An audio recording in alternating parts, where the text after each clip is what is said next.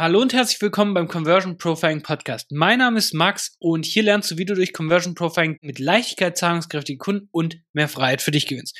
Und ich bin heute tatsächlich alleine da, weil letzte Woche war ich etwas erkältet und habe Michelle tatsächlich diese Woche angesteckt und dementsprechend darfst du heute mit mir Vorlieb nehmen.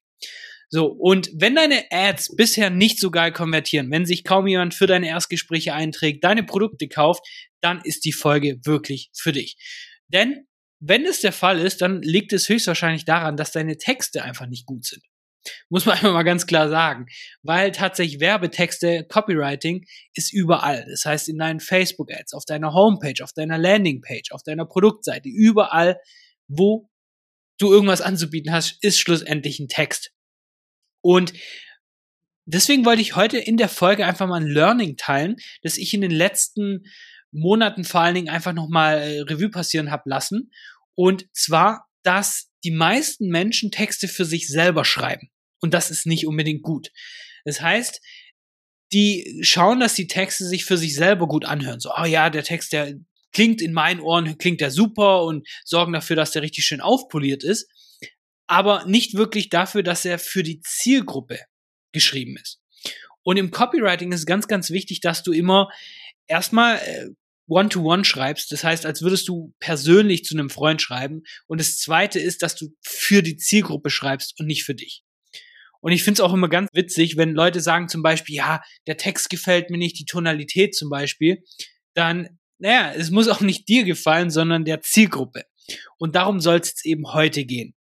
Weil das Ding ist, auch wenn wir selber Teil der Zielgruppe sind, auch wenn wir selber zum Beispiel einfach die Produkte schon haben und, und konsumieren zum Beispiel unser eigenen Stuff, sorgt es aber nicht dafür, dass wir genau wissen, wie andere oder warum andere kaufen. Und dementsprechend ist ganz, ganz wichtig, immer den Kundenhut aufzuhaben, wenn du Texte schreibst. Und das heißt, egal ob es im Content Marketing ist oder tatsächlich im Conversion-Bereich, dass du Facebook-Ads schaltest und sonst was. Und dementsprechend, wir schreiben immer für unsere Kunden und niemals für uns selbst. Und deswegen mein Learning, an wen du etwas verkaufst, ist viel, viel, viel wichtiger, als was du tatsächlich verkaufst. Und dementsprechend heißt es immer, die Zielgruppe muss immer zuerst kommen und dann entwickelst du deine Texte. Und deswegen zeige ich dir jetzt mal einfach vier Tricks, wie du tatsächlich dein Copywriting verbesserst und so mehr Leute zum Kaufen bringst. Das erste ist, du solltest die Schmerzpunkte beschreiben, wie es die Zielgruppe tut. So. Und das heißt, das ist das, was ich die ganze Zeit gesagt habe. Wenn die Zielgruppe sich zum Beispiel über ein bestimmtes Thema auslässt, zum Beispiel in einem Forum, in der Community, unter Facebook-Ads oder Kommentaren und so weiter, dann greif diese Daten auf, mach dir einen Kundenavatar und sag ganz genau, hey, guck mal, so beschreiben sie ihr Problem. So beschreiben sie ihre Wünsche zum Beispiel. Und da steckt zum Beispiel das Gold super in Bewertungen drin. Wenn du im E-Commerce-Bereich bist, schau bei Konkurrenten auf die Facebook-Ad Produktseite oder auf die Bewertung oder Trusted Shops und alles und liest dir da mal wirklich hunderte von Bewertungen durch und schau, wie nennt quasi die Zielgruppe ihr Problem? Wie nennt die das? In welcher welche Sprache spricht die? Haben die da bestimmte Worte, die sie verwenden oder abkürzen zum Beispiel? Und da ist ganz, ganz wichtig, dass wir da so eine Art Sprachmuster für die Zielgruppe entwickeln. Und indem du einfach quasi die Sprache der Zielkunden annimmst, wird sie auch automatisch denken, ah, okay, du bist einer von uns. Und dadurch ist die Wahrscheinlichkeit viel höher, dass sie tatsächlich auch von dir kauft. Und deswegen wirklich ein Goldtipp ist hier, schau mal in Foren nach, wenn sich Leute zum Beispiel über bestimmte Produkte unterhalten oder zum Beispiel auch beschweren und schau auf jeden Fall auch bei Bewertungen da, bei deiner Konkurrenz, bei dir selber vor allen Dingen, kannst du auch zum Beispiel Umfragen machen, kannst du auch super machen und schau, wie stellen die Leute tatsächlich ihre Schmerzpunkte dar? Wie stellen sie ihren Zielzustand dar? Warum kaufen sie bei dir überhaupt? Und das tust du schlussendlich dann auch in deinen Werbeanzeigen kommunizieren. Und das zweite ist, du redest nicht über die Features, sondern über die Benefits, die dein Produkt ermöglicht. Und das ist quasi das Produkt hinter dem Produkt.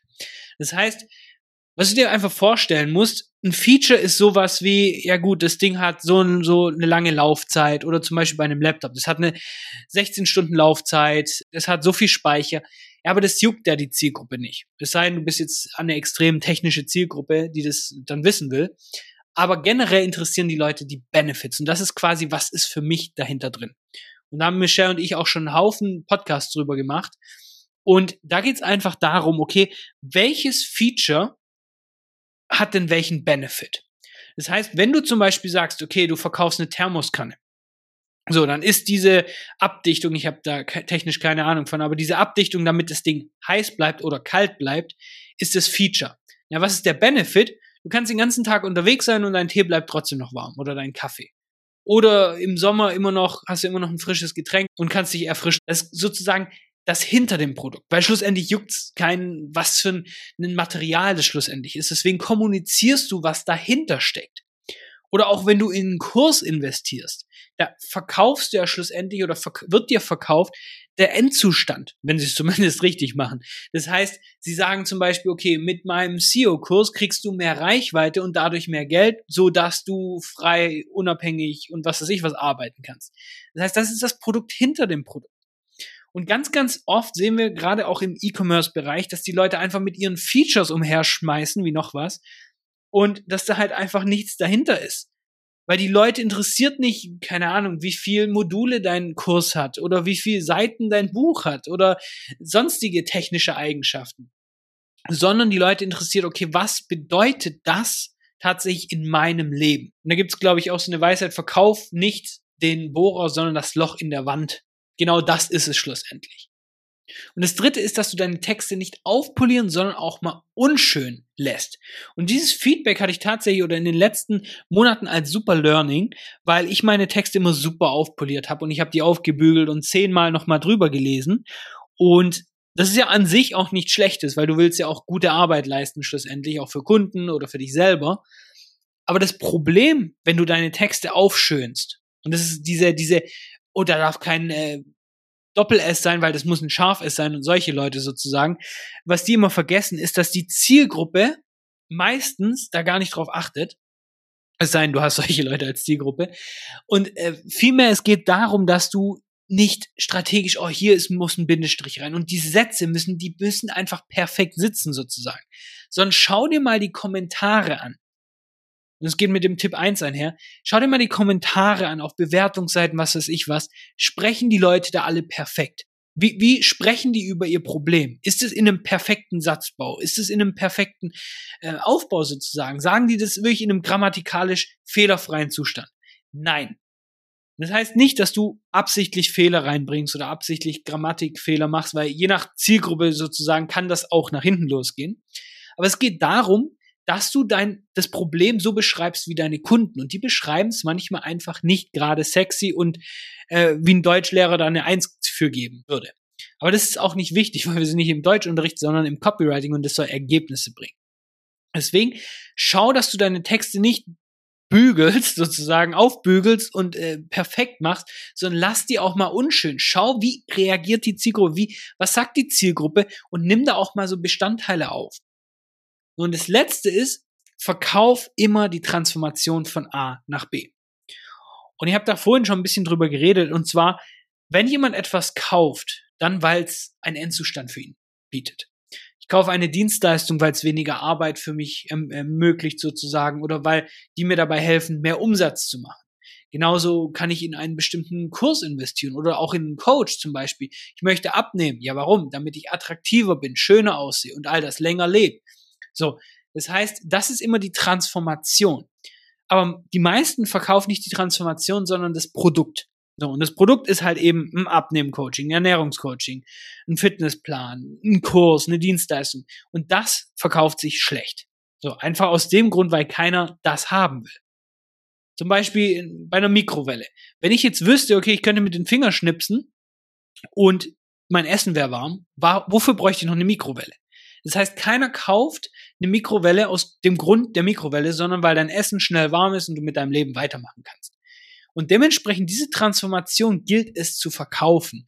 Und da musst du einfach schauen, okay, was sind die Ergebnisse, die meine Kunden bisher erreicht haben? Und darüber sprichst du. Du sprichst über den nervigen Vorherzustand, wo sie waren, bevor sie bei dir im Coaching waren, bevor sie bei dir in der Dienstleistung waren und schlussendlich redest du dann darüber, wie sieht ihr Leben dann aus. Wenn sie alles machen, was du gesagt hast, dann haben sie das erreicht. So. Und wenn du das schlussendlich machst, dann werden sich auch mehr Menschen für deine Gespräche bei dir eintragen, kaufen deine Produkte und Dienstleistungen und du machst schlussendlich einfach mehr Geld. So. Und das war's auch schon wieder mit dieser Folge. Und ganz wichtig, wenn dir der Podcast gefällt, dann lass gerne eine Bewertung da und hoffentlich am Freitag wieder mit der Michelle zusammen. Und dann hören wir uns auch in der nächsten Folge. Mach's gut.